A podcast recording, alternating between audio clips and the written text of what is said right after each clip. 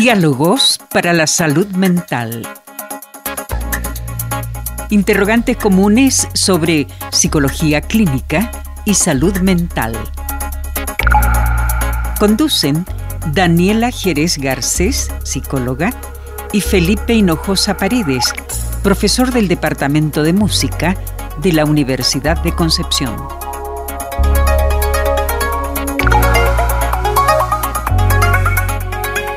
Muy buenas tardes, estimadas auditoras y auditores de Radio Universidad de Concepción en 95.1 FM y en www.radiodec.cl, nuestra señal a través de internet. Damos comienzo a este nuevo capítulo en Diálogos para la Salud Mental junto a Daniela.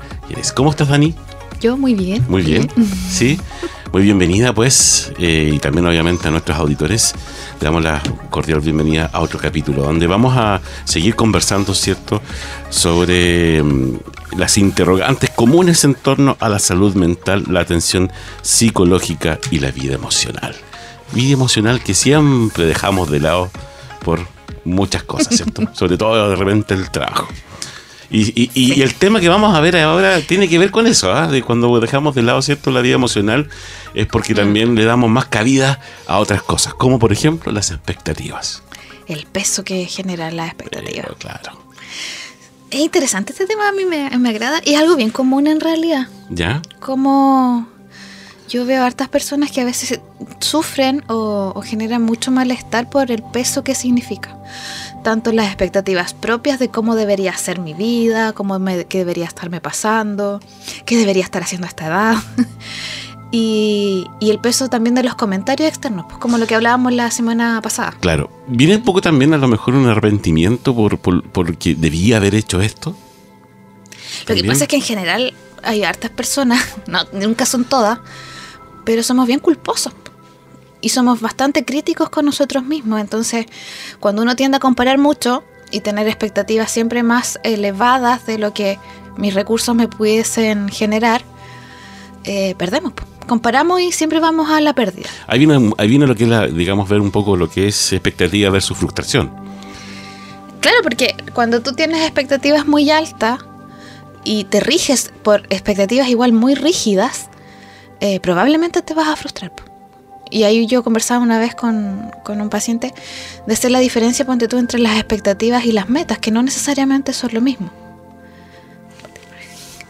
Porque las metas, en definitiva, van a depender de, claro, yo por ejemplo puedo tener la ilusión de hacer algo, proponérmelo, diseñar una meta de vida, una meta de trabajo, una meta de dónde debería estar en cinco años pero eso va a depender de qué lectura de recursos yo tengo de mí mismo. Claro, pero vámonos un poquitito, eh, un poquito más al meollo del asunto, porque aquí eh, yo creo que mucho tiene que ver la familia. Estás con cara de curiosidad.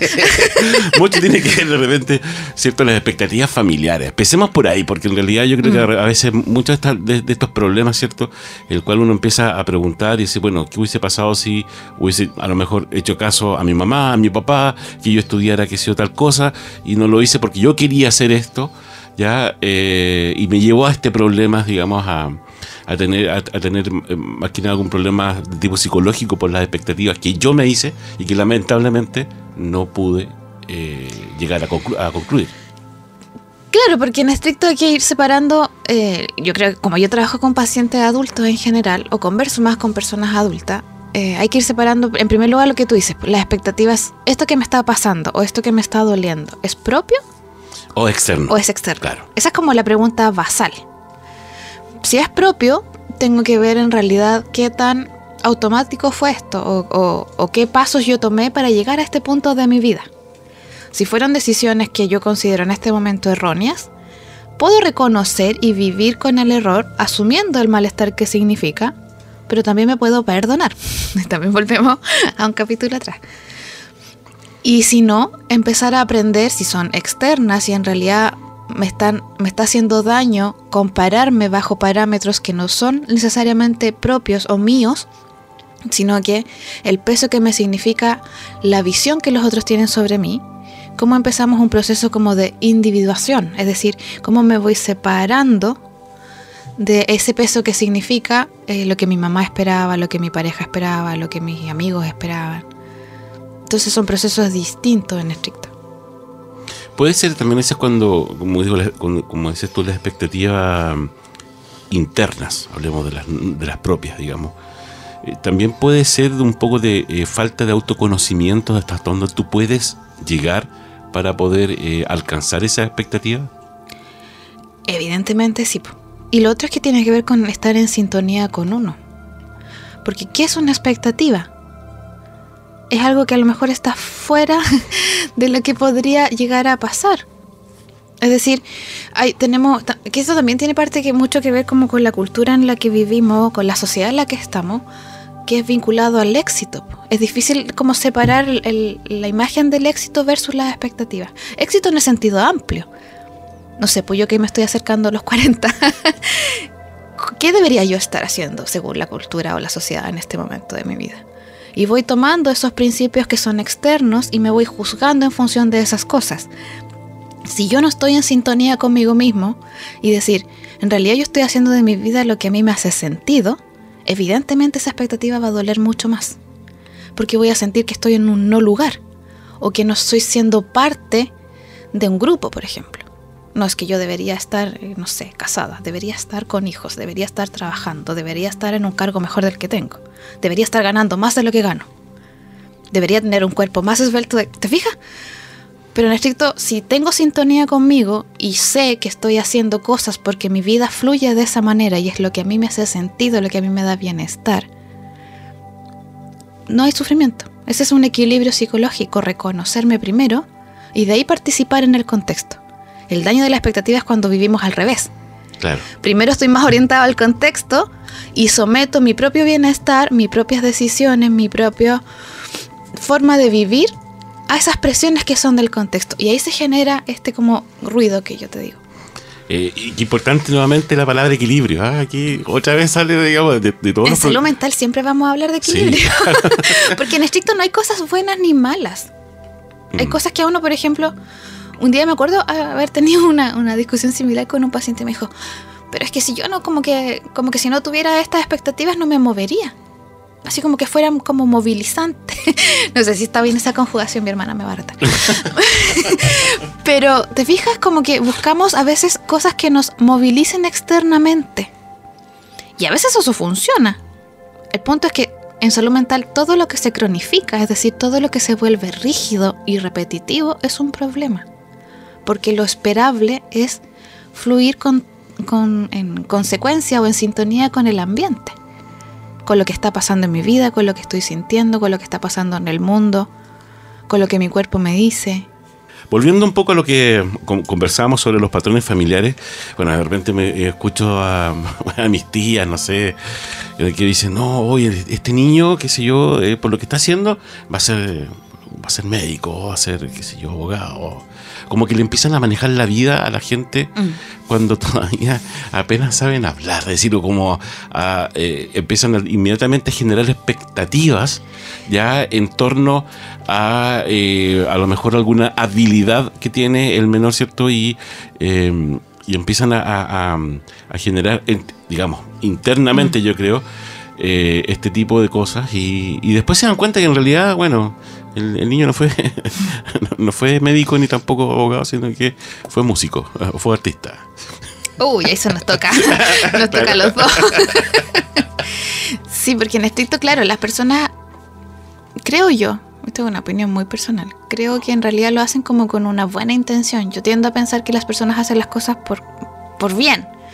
Lo que no se dan cuenta es el peso, como que creen que están sembrando como la semillita para que esa persona en realidad sea, eh, no sé, doctor, como dices tú, médico, abogado, como que... Y, si lo piensas, también ahí hay, un, hay varias cosas que se cruzan. Una, una versión puede ser el estatus, otra puede ser la búsqueda de seguridad laboral.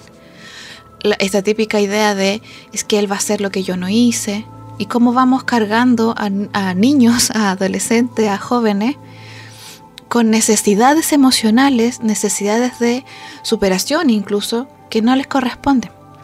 Y eso no es acompañar, eso es darles un peso de cosas que en realidad a lo mejor ellos no van a querer, no los va a hacer felices.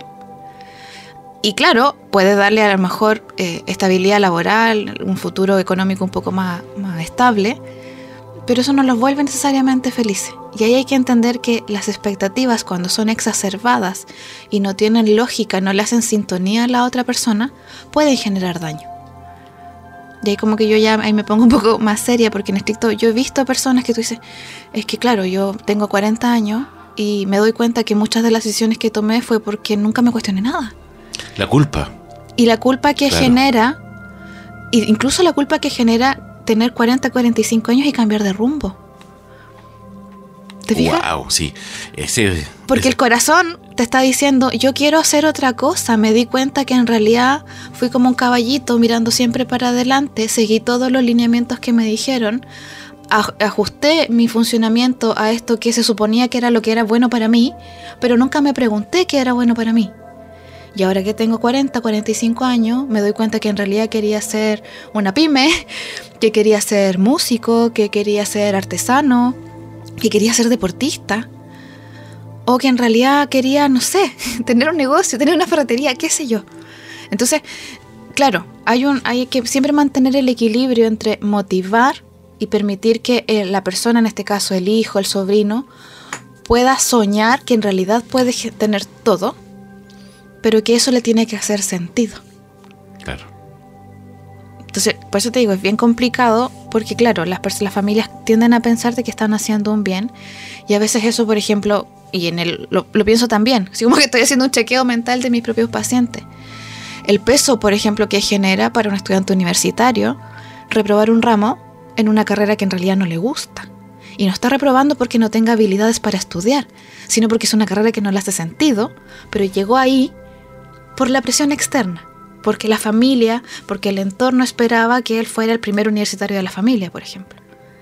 Y carga con esa expectativa a costa de su propio bienestar emocional va todas las semanas a una clase que no le gusta, se esfuerza a estudiar, reprueba y después tiene que presentarse como que fracasó, pero fracasó por algo que en realidad no quería. Te fijas, se arma una maraña que es mucho más difícil de resolver versus preguntarle al hijo, ¿qué quieres hacer tú? ¿Qué quieres hacer de tu vida? ¿Qué te hace a ti feliz? Y por otro lado sabemos que cuando uno hace algo que le sintoniza, la, probabilidad de que lo haga bien es mucho mayor. Es mucho mayor, claro. Entonces, por eso te digo, ahí hay como un triángulo entre expectativa, fracaso y, motivaciones que son que es complicado. Así es. Y nos vamos a, ir a una motivación, como todos los programas también, que, que obviamente tenemos que hacer un, alto en, en, nuestro tema que estamos tocando en estos momentos. Y eh, vamos a ver una canción que obviamente nuestra productora, ¿cierto?, nos dejó para esta ocasión, que es de eh, Natasha Bigginfield y el tema se llama Unwriting. Mira.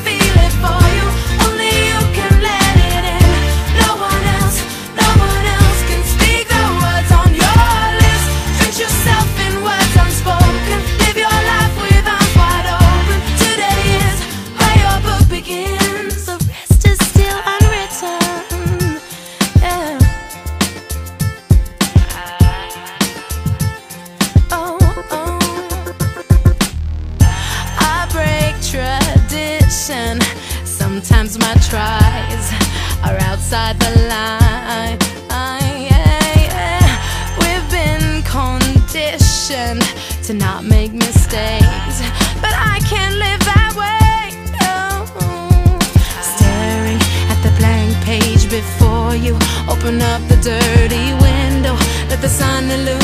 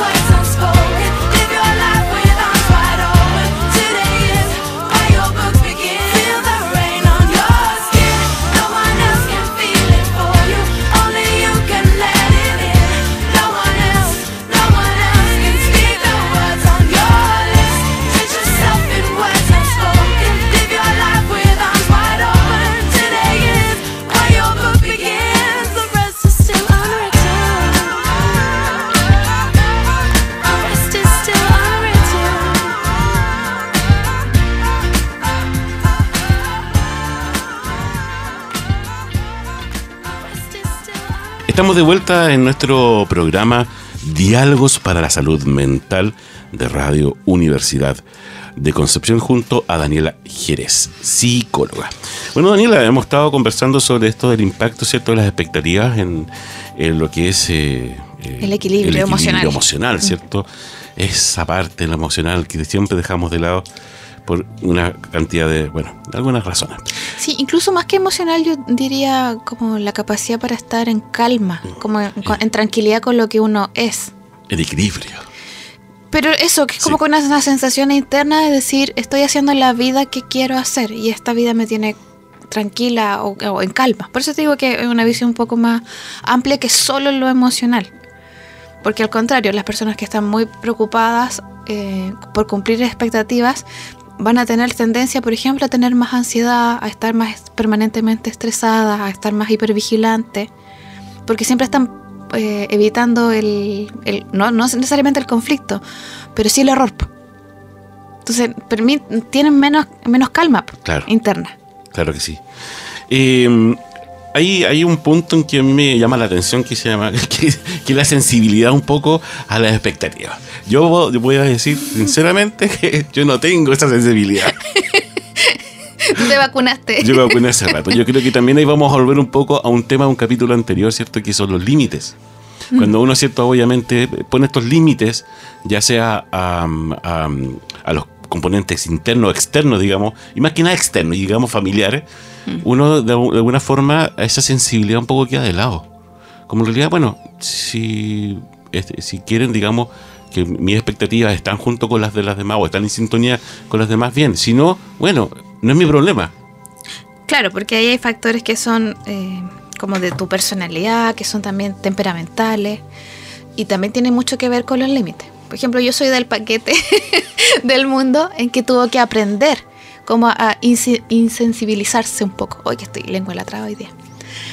Eh, pero sí, pues a mí me costó un poco más, yo creo, irme separando. Yo era más orientada a, a, lo que se esperaba de mí o al deber ser. Y enfrentar esos fantasmas a veces también no es tan sencillo. Yo no, voy a dar el nombre de mi propia psicóloga, pero ella me ayudó bastante en eso, cómo uno se va separando internamente, porque este es un trabajo que uno va haciendo interno, que es profundo y decir, ya, pues, pero lo que yo quiero es esto y lo que se espera de mí es esto otro hay cosas en las que puedo ceder un poco y me puedo adaptar y hay cosas que no. Porque ceder significa perder una parte de mí. Entonces, como tú bien dices, hay personas que como inicialmente o temperamentalmente son mucho más sensibles a las expectativas. Y en el caso de que, por ejemplo, uno note que un niño o un adolescente, un sobrino, un hijo sea más sensible, evidentemente tenemos que reducir como el nivel de comentarios que vamos haciendo a, otorgarle un poco más de autonomía, de que él vaya conectando con lo que necesita. Y en el caso de que hay personas que no, eh, que en realidad como más como tú que como que le resbala, como que están operados de los nervios. Eh, igual tener un poco de cuidado con las opiniones más que otra cosa, pero ir haciendo esa separación. Claro, es un trabajo en realidad que uno hace con, el, con los años también, eh, obviamente, el, el, de no ser sensible, digamos, a las expectativas. Yo creo que entre más edad vamos teniendo, bueno, así que vamos, entre más viejos somos, sino que entre más edad, mm. obviamente, eh, ese entrenamiento, ¿cierto?, eh, te va permitiendo eh, permear de alguna forma estas expectativas que la gente a veces hace de ti. Claro, y además que hay que entender que en estricto las expectativas no son malas en sí mismas, porque nada es malo en sí mismo, porque también eso permite regulación social.